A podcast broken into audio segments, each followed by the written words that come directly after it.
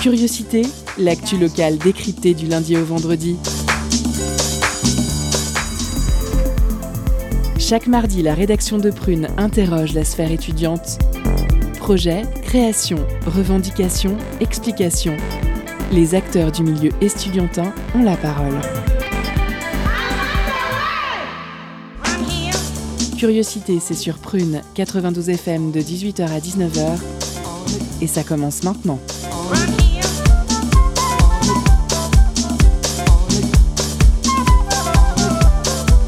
Bonsoir à toutes et tous et bienvenue dans cette nouvelle édition de Curiosité consacrée à la vie étudiante. Au sommaire de ce mardi 25 janvier, vous n'entendrez probablement pas parler lors de cette campagne présidentielle. Le passing est un concept américain désignant les expériences ou trajectoires d'individus capables de changer d'identification de genre, de race ou de classe qu'on leur attribue.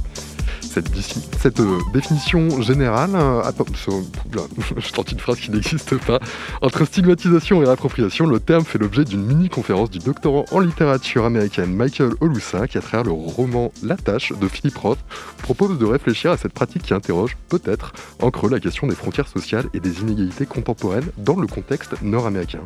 Bonsoir Michael Olusa. Oh, bonsoir. Euh, elle attaque son deuxième quart de siècle avec l'énergie du désespoir et plein de trucs à raconter. Marion est avec nous ce soir. Salut Marion. Tu nous parles de quoi ce soir Des études d'architecture. Ouf, vaste programme. Dans la deuxième partie de cette émission, nous recevrons le graffeur nantais Ador qui est déjà avec nous en studio, dont vous avez certainement déjà dû apercevoir les œuvres ici ou là dans la cité des Ducs de Bretagne. Suite à une première fresque collective réalisée en 2020 à Nantes, c'est au tour du campus de La Roche-sur-Yon de recevoir la visite de l'artiste pour une œuvre similaire. L'occasion pour nous de revenir sur l'œuvre, mais aussi l'homme qui se cache derrière. Je suis très fier de ma phrase. Après La Roche-sur-Yon, nous nous tournerons vers l'île Dieu où Laurent Tarot de Neptune FM expose pour vous la crise du logement qui y sévit. Il est allé interroger Sandrine Chevito et Clément Bertrand de l'assaut Les Enfants de la Tempête ce sera la fin de cette édition. Bienvenue dans Curiosité, l'émission qui décrypte l'actu locale. Installez-vous confortablement, confortablement, on est ensemble jusqu'à 19h. Culture, questions sociales et politiques, environnement, vie associative. On en parle maintenant dans l'entretien de Curiosité.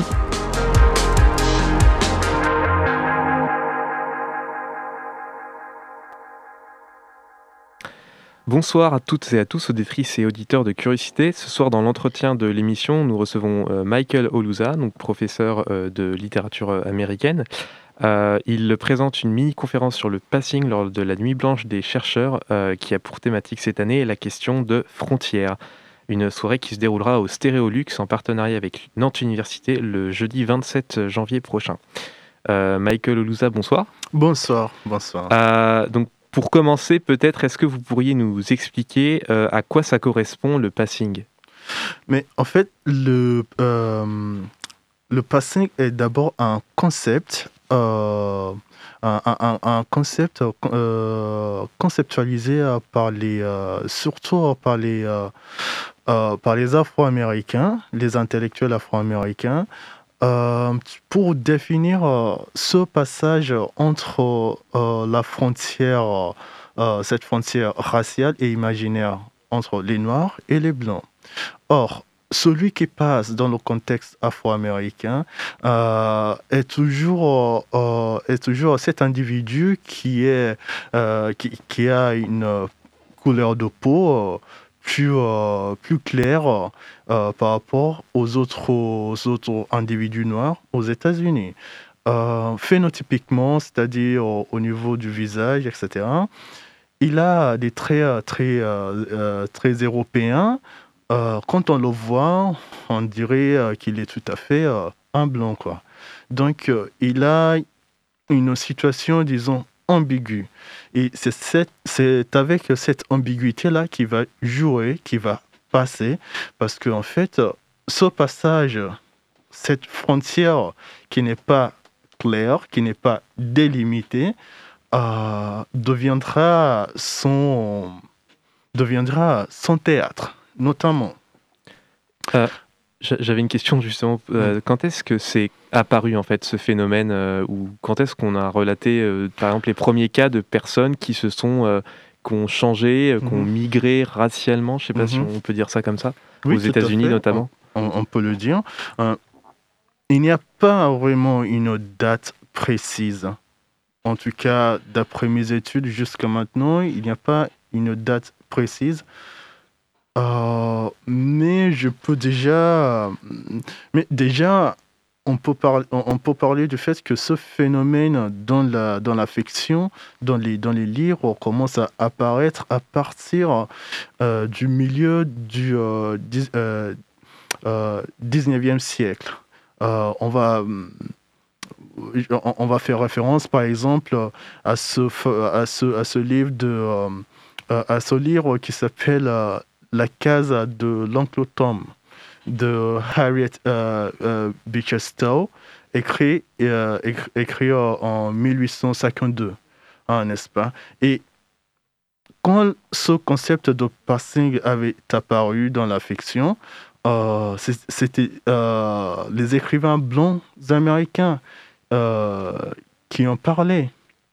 Et ces passeurs, ces, euh, ces passeurs, c'est-à-dire euh, ces Afro-Américains qui, franchissaient cette frontière, étaient, toujours dans une situation comment dire, une situation précaire, c'est-à-dire, pour prendre l'exemple du, livre La case de l'oncle Tom, la personne qui passe euh, serait euh, euh, un personnage qui, était, qui est un esclave, n'est-ce pas?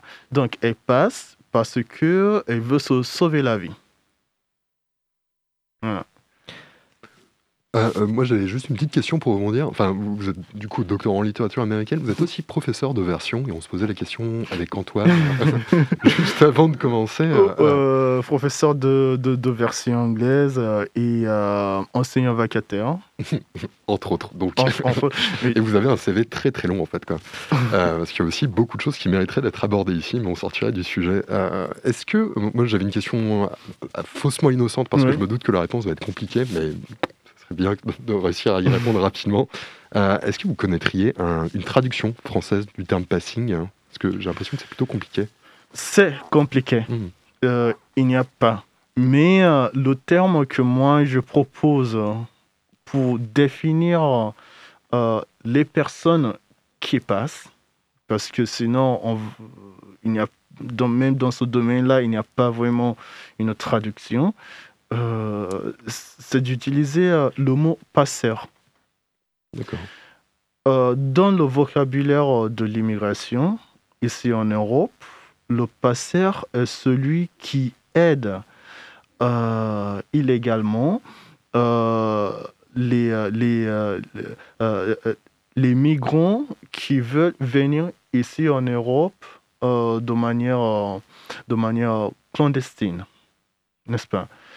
Ce terme passeur fait aussi euh, référence euh, fait aussi référence à ce dieu des enfers, un des dieux des enfers dans le dans le dans, la divine comédie de Dante, c'est-à-dire Caron, n'est-ce pas? On le retrouve aussi dans l'Énéide de, de Virgile. En fait, Caron, il est le passeur des enfers. Il est celui qui fait euh, franchir la frontière entre le monde des vivants et le monde des morts euh, dans, son, barque. Hein. Donc, moi, je propose euh, ce mot, passeur, pour justement souligner l'idée de franchir une frontière. Voilà.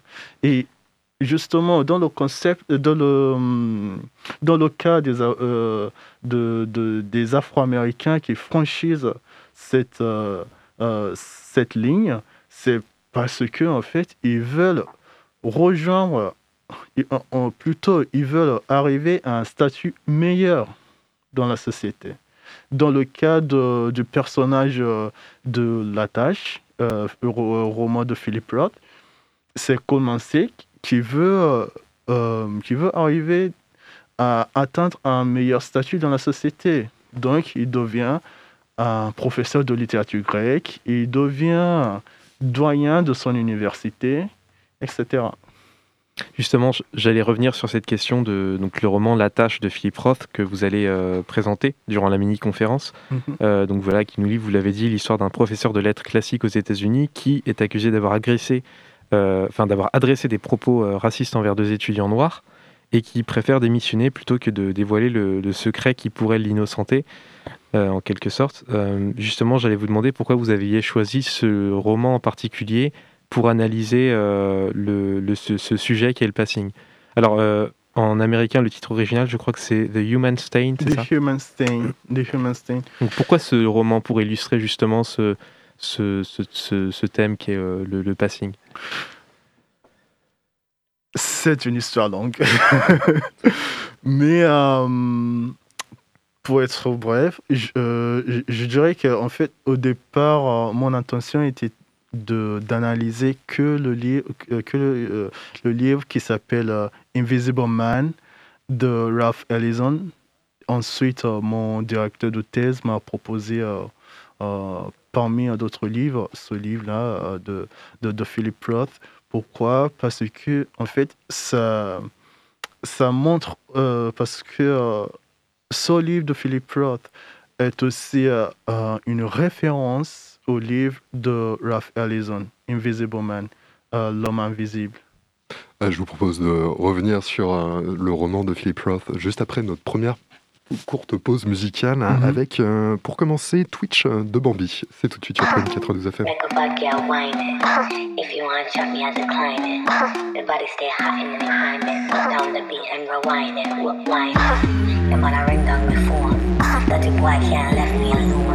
Chat to me back, chat to me back, bad man, y'all try it. We beef can't see me with the action, my man never act right, my distraction. Sim sim, I alright, and maybe my bump wide, them bad man slide on the rhythm, man. Life mode gangster, stay cool, keep my hand on my phone, on the way up, on the way up, on the way replay, no, fuck up the place, girl, girl, don't know, up the place. Make a bad girl whine. If you want, chop me, I decline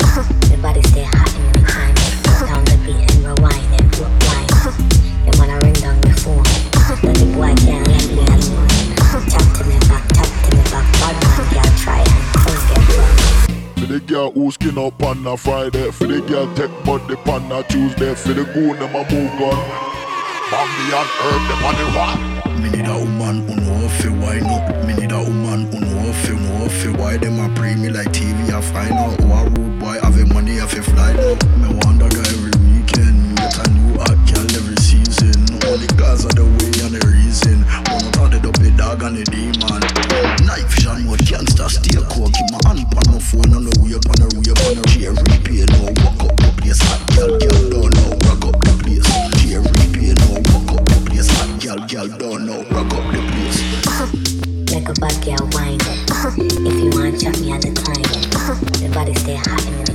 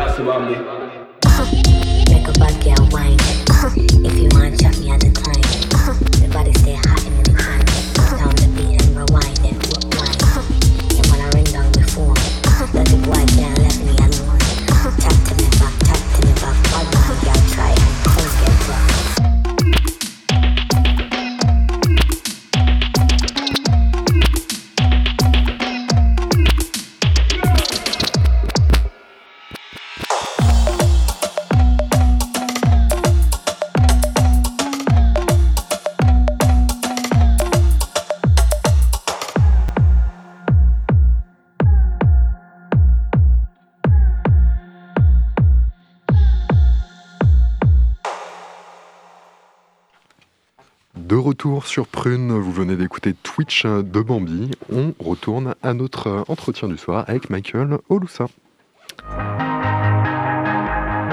L'entretien de curiosité sur Prune 92 FM et le www.prune.net.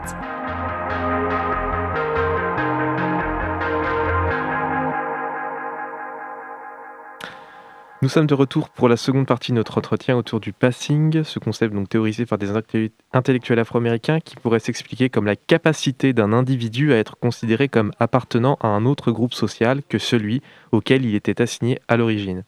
Cela peut concerner donc l'ethnie, le genre, l'orientation sexuelle, la classe sociale, la religion, l'âge, etc. Ce soir, donc, nous nous intéressons spécifiquement au passing qui est lié à la race ou l'ethnie aux États-Unis, avec Michael Oluza du Centre de recherche sur les identités, les nations et euh, l'interculturalité.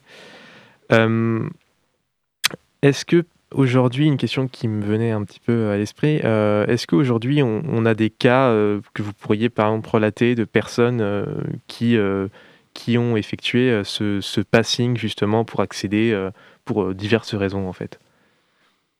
Bah, Déjà, les personnes qui les, les, personnes qui effectuent ce passage, bah, ce sont des personnes assez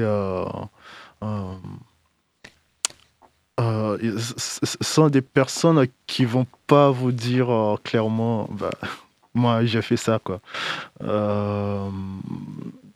Euh, disons que, enfin oui, on sait que ça existe. On, a des cas des personnes que après après leur mort, on, comprend qu'en fait pendant toute leur vie, ils ont passé.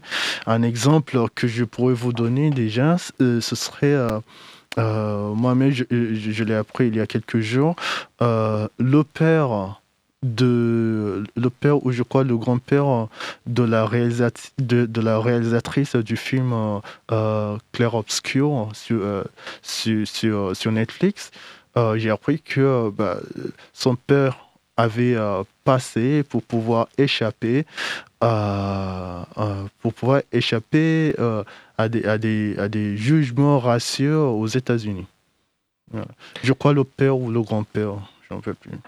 Euh, justement, qu'est-ce que, ce phénomène de, migration raciale euh, reflète-t-il de, la société américaine de l'époque? Bah, bah, En fait, le, passé en soi, euh, ça, nous met devant le fait que le concept de race ou de supériorité raciale entre les humains est, simplement simplement stupide. Je, veux dire, on, ne devrait pas être là à parler euh, d'une race supérieure ou d'une race inférieure. ça, ne devrait pas exister en fait. Ça, met, euh, ça nous met devant toute, euh, euh, toute l'inanité de la de, toute l'inanité de, de, tout ce concept de la race n'existe pas, cette, cette race arienne qui se croit supérieure à d'autres races.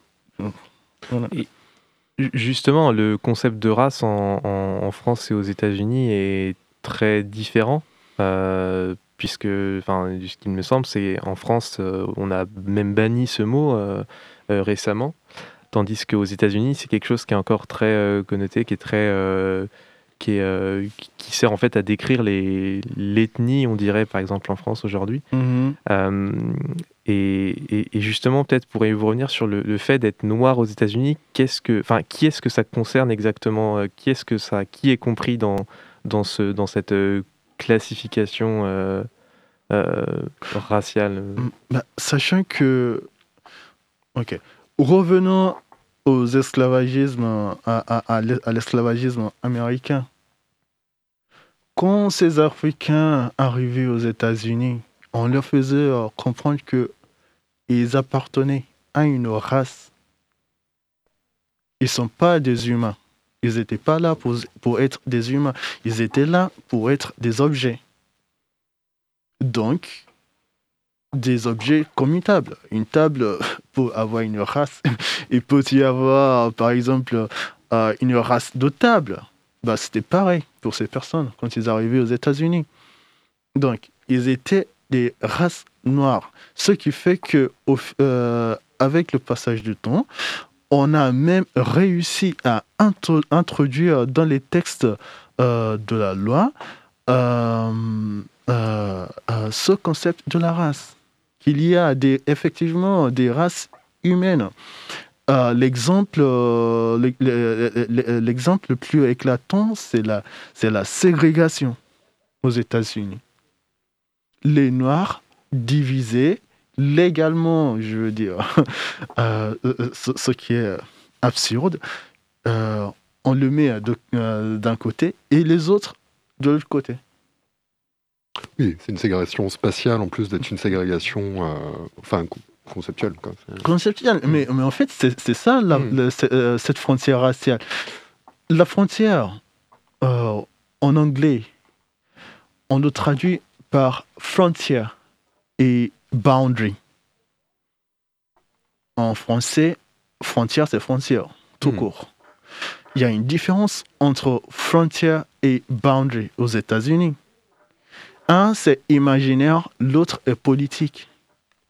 Boundary est clairement imaginaire, euh, est clairement imaginaire mais, euh, mais cette imagination elle est très forte, très prégnante aux, aux, aux États-Unis. Ce n'est pas, ce n'est pas aussi simple à mm. définir, tellement qu'on le retrouve dans les, dans les textes de, euh, de loi aussi.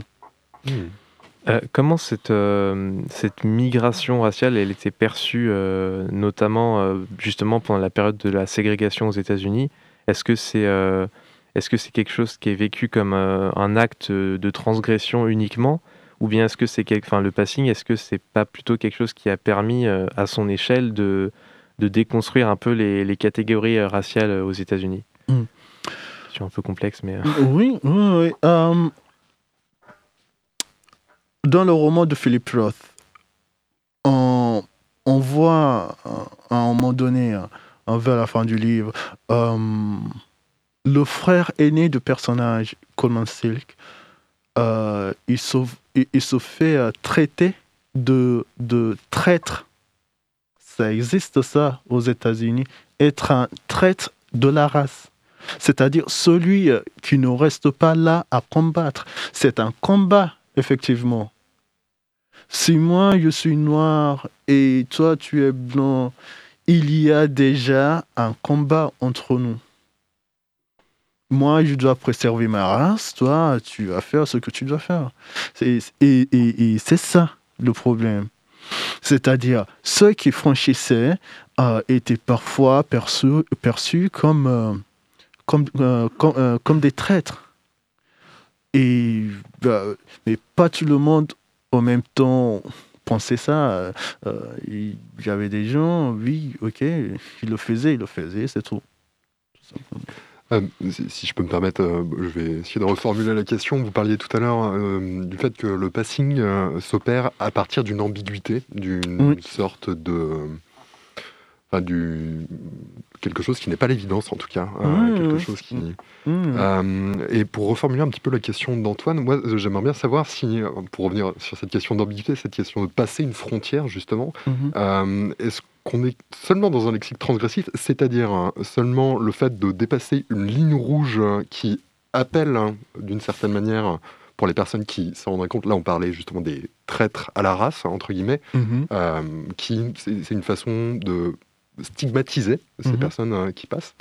Euh, alors, ça, serait la première option, mais est-ce qu'il n'y a pas derrière le passing quelque chose de profondément subversif? C'est-à-dire que cette façon de s'autodéterminer, euh, retourner, en fait, c'est aussi une manière de critiquer l'absurdité d'un système de race. Mais c'est tout ça. Hein.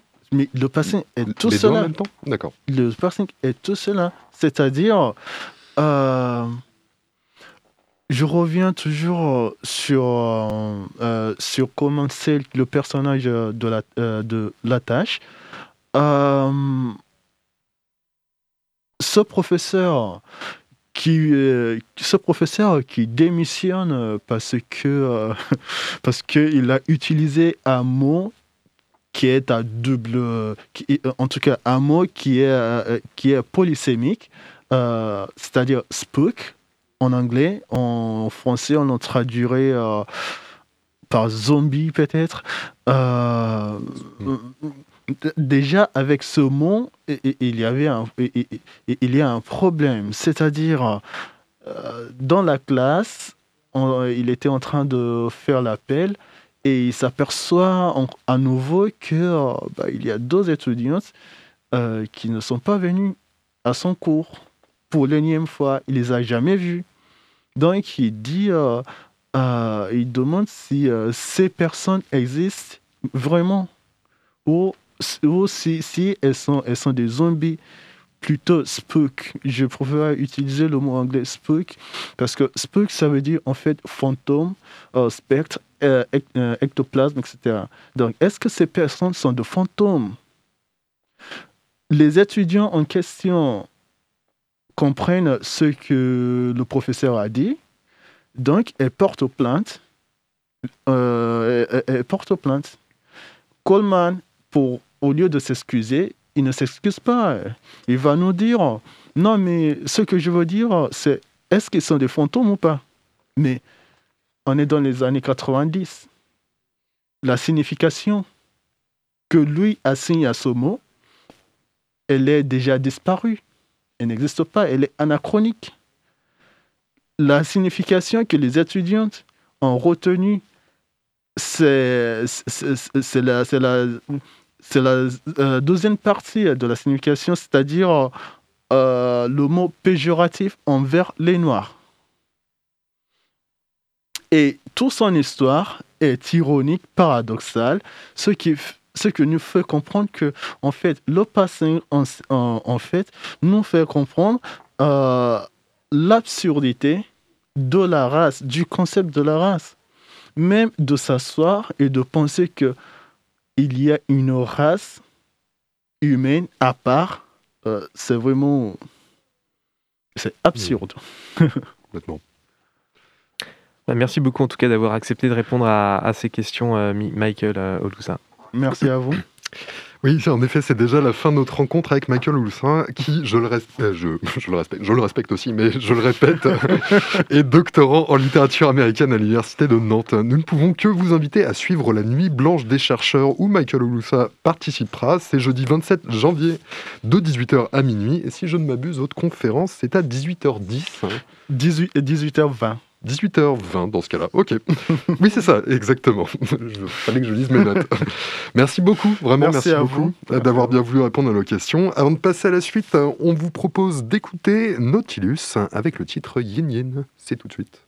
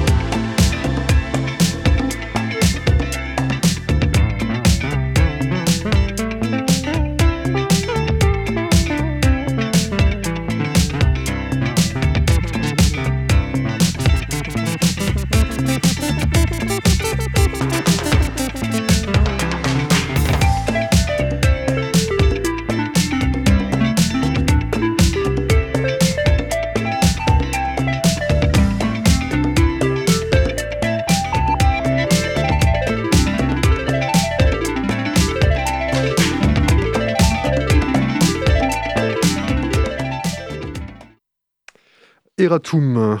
Eratum, ce n'est pas Nautilus l'artiste, c'est Yin Yin l'artiste. Et le morceau s'appelle Nautilus. Vous êtes bien de retour sur Prune 92 FM. Et elle est fraîche, hein. elle est euh, déterre, hein. elle est euh, fatiguée d'avoir fêté tant de choses. Hein. C'est Marion et c'est sa chronique. C'est tout de suite sur Prune Jiggle Chronique.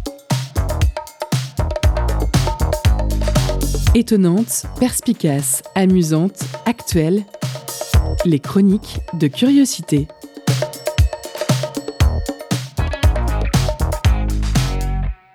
Aujourd'hui, on va parler post-bac et études d'architecture. Dans l'imaginaire collectif, c'est un métier qui fait plutôt rêver.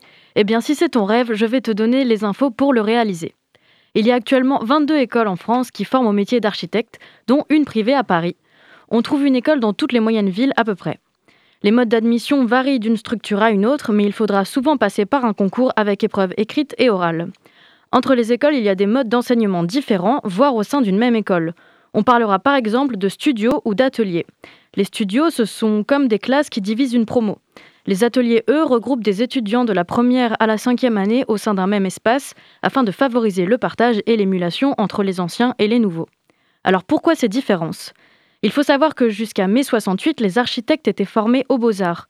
En 68, ça éclate et on crée les écoles d'architecture. Certaines écoles ont donc gardé un vocabulaire lié aux beaux-arts, par exemple le terme d'atelier, la chanson du pompier ou la charrette.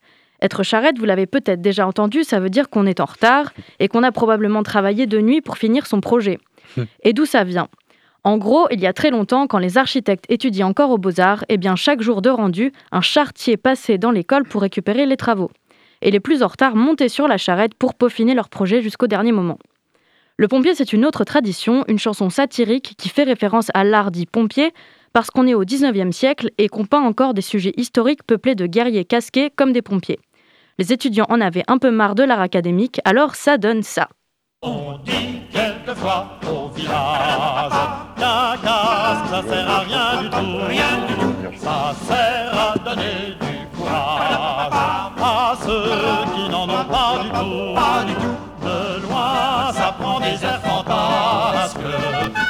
chacun en les voyant, en les voyant, oh, avec leur casque.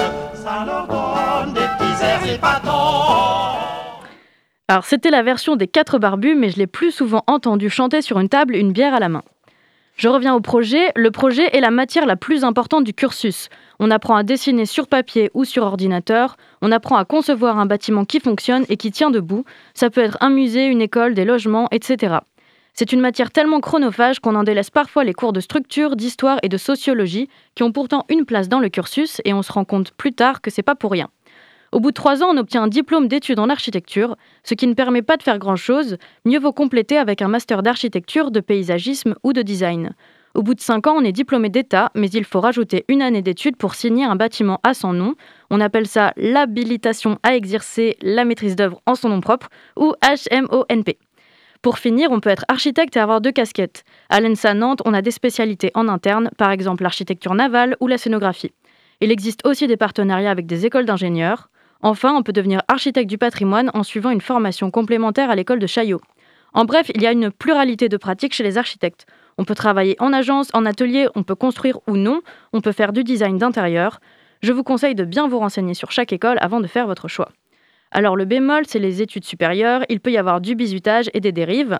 Ces dernières années, ce cursus a essuyé pas mal de critiques à ce sujet, aussi parce qu'il ne formait pas assez à la réalité du métier. Car l'architecture, c'est beaucoup de suivi de chantier, chose qu'on fait peu, voire pas du tout quand on est étudiant. Mais la bonne nouvelle, c'est que certaines écoles s'ouvrent à l'alternance, c'est le cas de l'ENSA Paris-Val-de-Seine. Alors si tu es toujours intéressé, je te propose de jeter un œil à l'école de Nantes et à ses assos qui font leur porte ouverte ce samedi 29 janvier.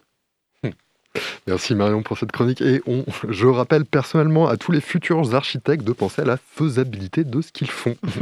D'avance, merci pour les gens qui bossent sur les chantiers. Euh, mais tandis que Marion finit sa chronique prime sautière, euh, un individu vient d'arriver dans les studios, la mèche vive, hein, le platon, le platon, le talon planté. Il s'agit de Julien qui est là pour la pause cadeau. C'est tout de suite. Concert, spectacle, cinéma. Tout de suite, prune, comble ta soif de culture avec la pause cadeau.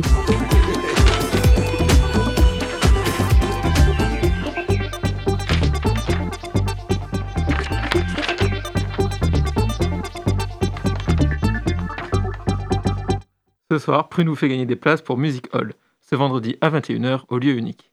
Un spectacle, vous l'aurez compris, de Music Hall, avec la performance des chorégraphes et metteurs en scène Berrettini, Vieille et Marin. Trois amoureux du spectacle capables de multiples métamorphoses. Une pièce vivante qui allie chorégraphie, théâtre, chant et musique live pour montrer une autre face du musical, loin de la monstruosité de son show business. Alors pour emporter vos places, envoyez paillettes en message direct sur l'Instagram de Prune et soyez les plus rapides. Je vous laisse en musique avec Numb Paris Leuilly.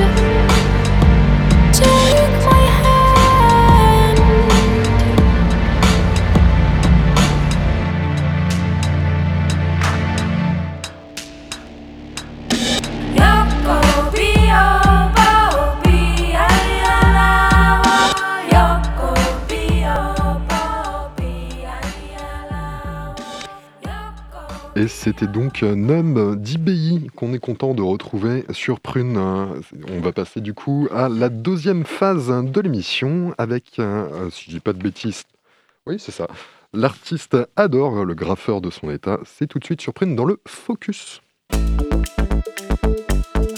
Focus sur une initiative, un événement, un engagement.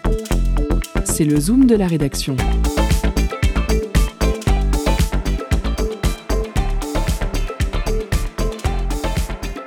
se dit tu.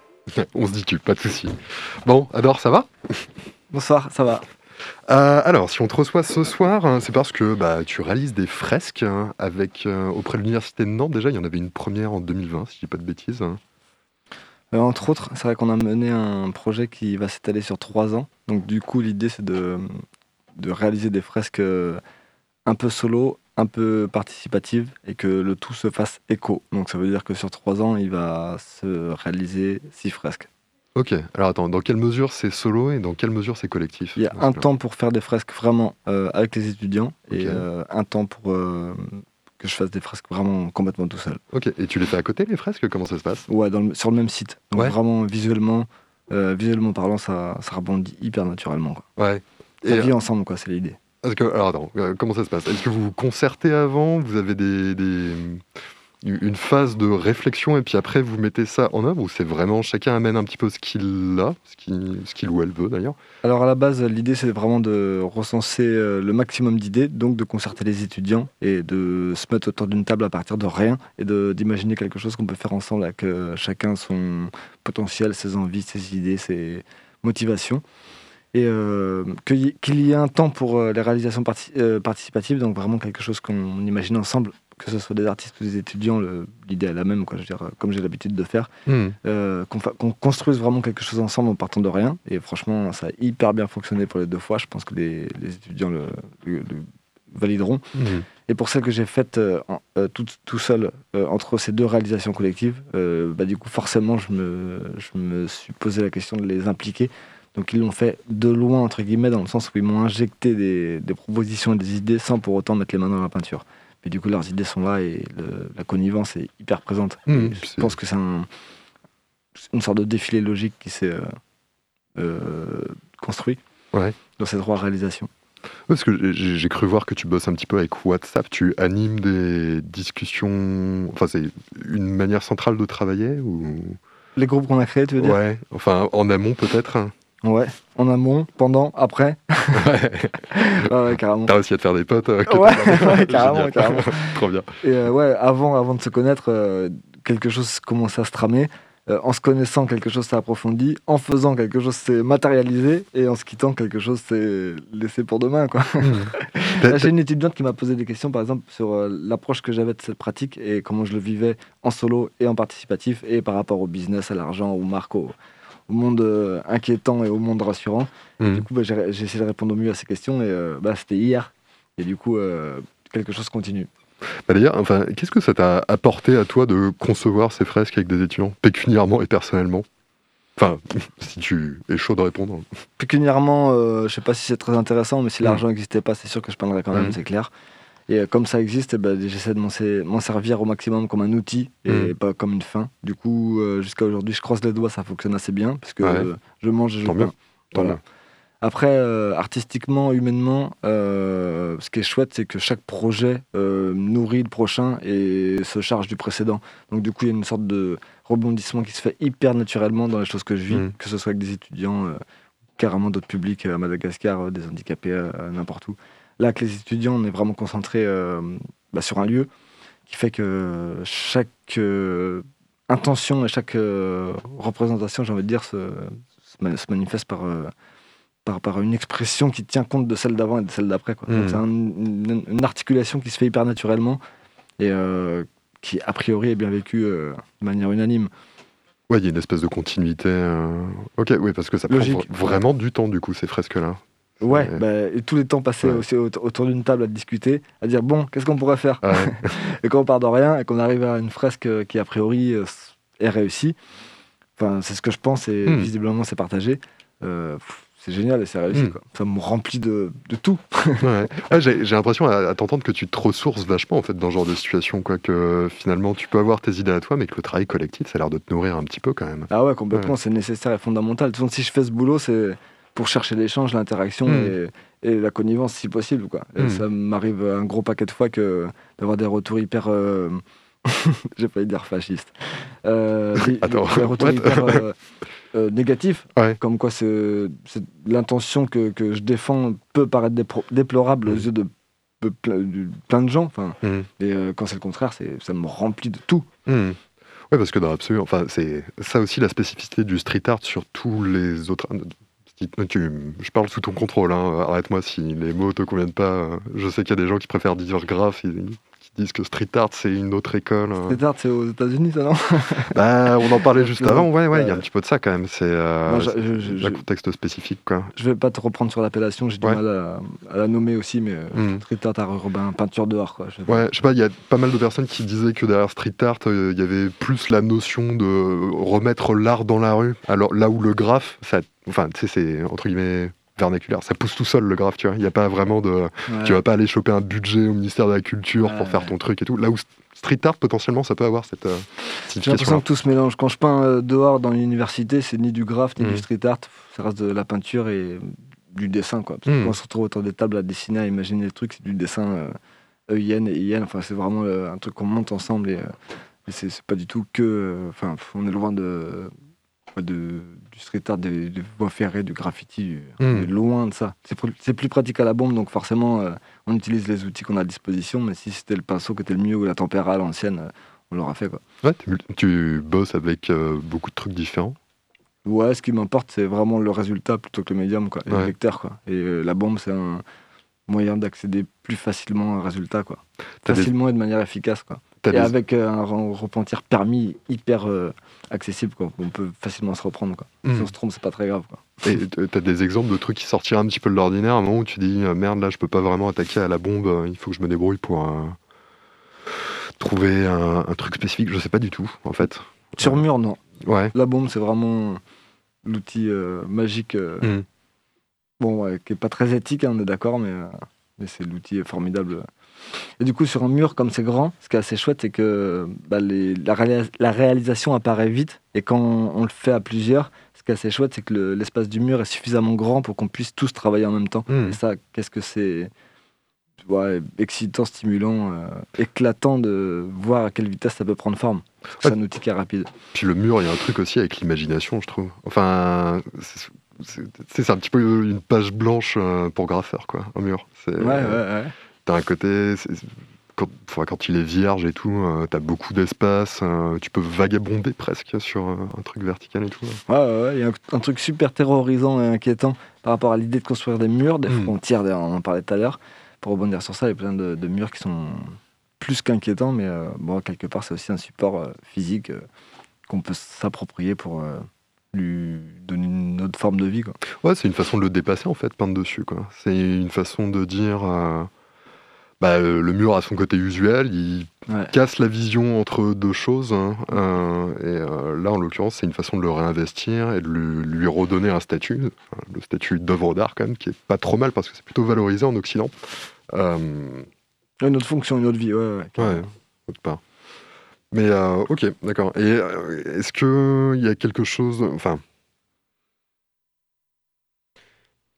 Est-ce que tu penses que la rue, euh, il y a quelque chose de spécifiquement artistique euh, que tu arrives à exprimer à travers ça? Parce que, euh, pour élargir un petit peu euh, la discussion, tu as quand même graffé un petit peu partout à Nantes euh, maintenant. Enfin, tu as un style qu'on peut repérer assez facilement d'ailleurs. Tes, grandes têtes, les grands nez, enfin. Qu'est-ce que tu essaies de dire de façon générale? Est-ce que tu as des motifs qui reviennent hein? Des questions peut-être? Je, je pense que j'essaie de développer une sorte de vocabulaire enfantin qui raconte Mhm. des histoires assez enfantines, justement. Et euh, l'idée, c'est de, de jouer, parce que quand je dessine, c'est clairement du jeu, comme un enfant dessine euh, en maternelle. Quoi. Et Mm. quand je peux le partager avec euh, d'autres publics, que ce soit ceux qui regardent ou que ce soit ceux qui mettent les mains dans la peinture avec moi, c'est c'est super chouette. Et surtout quand ça suscite l'engouement, l'entrain et l'enthousiasme, ce qui était hyper valable et, et même voire remarquable à, à La Roche-sur-Yon, parce que du coup, il y a une super belle énergie qu'on a ressortie. Quand le public euh, accroche et que ça emmène euh, dans une sorte de de ré- réalité euh, douce avec des rondeurs et des, et des couleurs, c'est, ça fait vachement de bien à ceux qui, qui veulent bien en être. Hmm. Et tu, tu joues avec les autres étudiants, mais est-ce que tu joues aussi avec le spectateur hein, à travers Est-ce que tu t'adresses hein, par le jeu Bah ouais, l'idée c'est de communiquer, hein. c'est de rentrer en relation avec, euh, avec mes congénères, hein, c'est clair. Mm. L'idée c'est de chercher l'échange, l'interaction. Euh, pas forcément pour parler que de soi, pour déjà faire rigoler les copains, faire rigoler un peu plus largement si possible, Hmm. et parler de notre époque, de, de, de ce dans quoi on vit. Des fois ça peut être un peu plus grinçant, des fois complètement triste, mais la plupart du temps euh, avec un petit bout de sourire. euh, L'idée c'est de le partager, de- d'alimenter le fait qu'on soit vivant. Merci en tout cas d'avoir accepté de répondre à la question et bon courage euh, pour euh, tous tes projets à venir. T'en as comme ça des rendez-vous à rappeler peut-être hein? Euh, bah ouais, là, c'est un moment où j'ai particulièrement beaucoup de trucs. J'ai jamais pu euh, marquer des choses dans mon emploi du temps qui vont si Ouais. loin. Euh, j'ai une expo solo à Paris en avril. avec un livre qui sort sur mes 18 ans de peinture. Donc voilà, j'ai vieilli. Et une, expo solo à Chicago en septembre et l'année prochaine à La Réunion. Voilà. Et entre-temps, j'ai quand même pas mal de fresques à réaliser. Euh, là, je reviens de quelques petits voyages, donc on peut revoyager, donc c'était assez cool. Et euh, bah, c'est chouette parce que c'est un langage qui peut, qui peut prétendre à l'universalité. ça, ça me rend heureux, c'est clair. En tout cas, c'était un chouette programme. Hein. Quand même pas mal d'expos dans pas mal d'endroits assez stylés. Bref. Euh, on va passer à notre troisième et dernière pause musicale, si je m'y retrouve. Oui, c'est ça, avec Danitza euh, et le titre Sit and Wonder Why. C'est tout de suite sur Point 92 FM.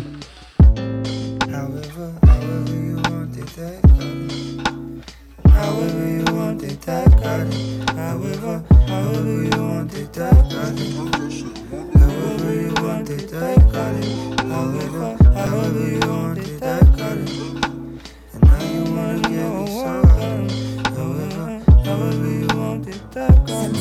sit and wonder why. Why, why, why I had to be like this so long.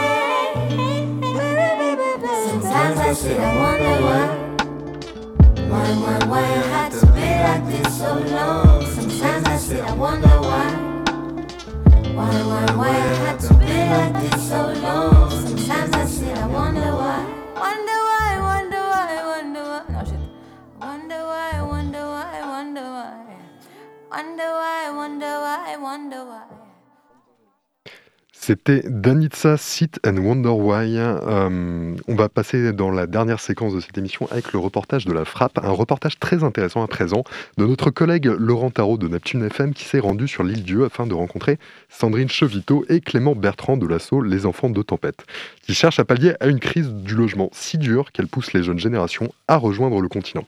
Et comme vous allez l'entendre, la crise sanitaire n'a pas amélioré la situation.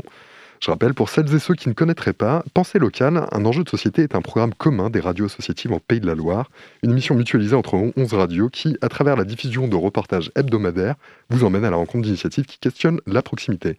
Pensée locale pour questionner la consommation, la production, la culture, l'énergie, l'économie, la politique. Bref, c'est un enjeu de société. On passe tout de suite à ce reportage de Neptune FM. Pensée locale, un enjeu de société.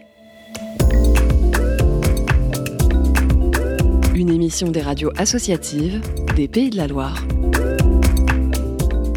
Allez, suivez-moi, nous sommes au château de Linière à Balai en Mayenne, où nous retrouvons l'hôte de ces lieux, Julien Ostini, qui, avec euh, son épouse, s'est donné pour mission de faire revivre ce patrimoine, en s'appuyant sur l'existant, bien sûr, sur le patrimoine humain et culturel, et tout cela en local. Alors là, on embarque sur, euh, sur le rempart. Donc attention, on passe au milieu des broussailles.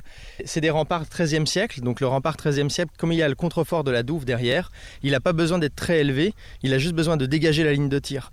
Et donc en fait, ils font euh, normalement 3 mètres de haut et ils sont euh, larges de 5-6 mètres. Et après, ils sont plongeants dans la Douve.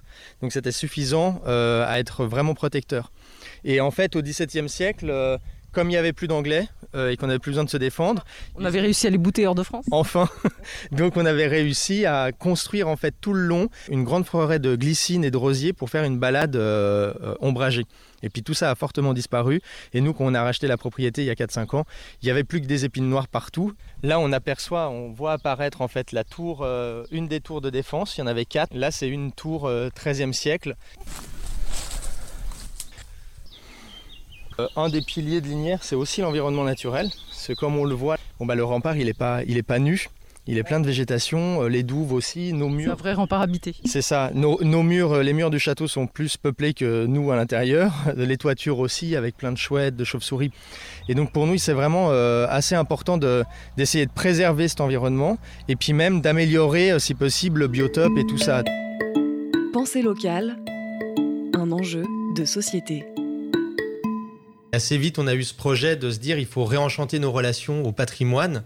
Et on s'est dit, ben, le patrimoine, c'est les vieilles pierres, les vieilles ardoises, mais c'est aussi le patrimoine naturel dans l'écrin dans lequel se trouve le, le château. Il y a le patrimoine euh, humain, parce que tout ça, ça se construit autour de l'humain et avec l'humain, et ça a aussi le reflet d'une époque où on vivait avec, euh, avec la terre, avec le temps, avec le silence aussi, la philosophie, la culture de l'époque, et donc du coup le culturel. Bref, on essaye de faire un lieu de rencontre où on vient partager euh, Et d'amener la culture hein, au cœur de- des campagnes.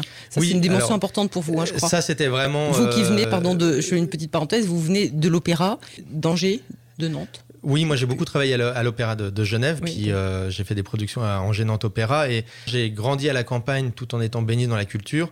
L'opéra, c'est le bon exemple où, euh, ben, parce que vous n'allez pas vous mettre à vous dire tiens, je vais prendre un TGV, puis je vais prendre une nuit d'hôtel, puis je vais faire garder les enfants et puis je vais y mettre 500 euros pour découvrir. C'est pas vrai quoi. Mm. Donc l'idée là, c'était de dire est-ce qu'on peut pas réparer cette fracture territoriale et sociale et culturelle en inventant un modèle qui permette de faire de la, de la musique classique, de l'opéra et d'autres formes de culture en milieu rural, comme si vous veniez à l'opéra, sauf que c'est l'opéra qui vient à vous. Et la meilleure façon de le faire, eh ben, c'est de le faire comme on faisait l'opéra au XVIIe siècle et au XVIIIe siècle, c'est euh, tous ensemble, en en faisant une grande fête, euh, avant, pendant et après, donc aussi bien dans l'élaboration euh, avec la population, les villageois autour des décors, des costumes, des projets, et le jour même avec tous ceux qui viennent. À l'époque, à la Scala, quand on allait écouter Verdi à la création, euh, on venait avec son pique-nique, euh, on s'installait par terre avec les enfants, on débouchait le rouge, euh, on coupait le saucisson et on chantait les airs avec tout le monde. Enfin voilà, donc c'est ce qu'on essaye de faire à Linière. Et c'est un pari plutôt réussi. La population justement autour a super bien répondu. Quand on a fait le premier opéra il y a six ans, Carmen, on s'attendait à avoir 300 personnes et encore, on se pensait mégalo. Et il y a 1600 personnes qui sont venues. Il y avait des embouteillages dans, tous les, dans tout le village, à 5-6 km à la, à la ronde. Et depuis, c'est vrai que chaque année, c'est un flot euh, de 2000-2300 personnes qui viennent et qui sont vraiment les gens qui viennent à 15 km à la ronde. Julien Ossini, vous avez parlé aussi des bénévoles qui s'investissent à Linière. C'est une énorme fourmilière où euh, chacun a une place en fait et euh, on revalorise aussi le savoir-faire de chacun. Tout le monde a des savoirs, tout le monde a des compétences. Le projet Linière est tellement vaste avec les vergers, les potagers, le patrimoine, que chacun a une place et une, pierre à apporter à cet édifice.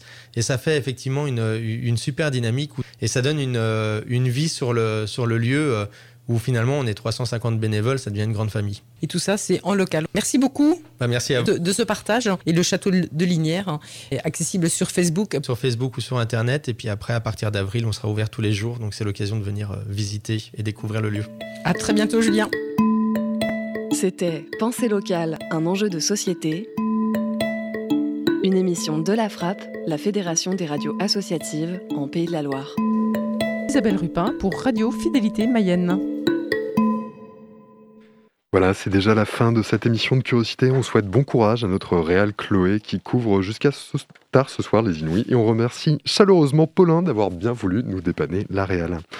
Euh, si vous avez manqué un bout d'émission ou si vous voulez la réécouter, notez que celle-ci est disponible en podcast sur le site prune.net. On vous laisse avec nos camarades de Moog et on se retrouve semaine prochaine sur Prune, même heure, même fréquence. D'ici là, actualisez-vous sur Pôle emploi et portez-vous bien. Salut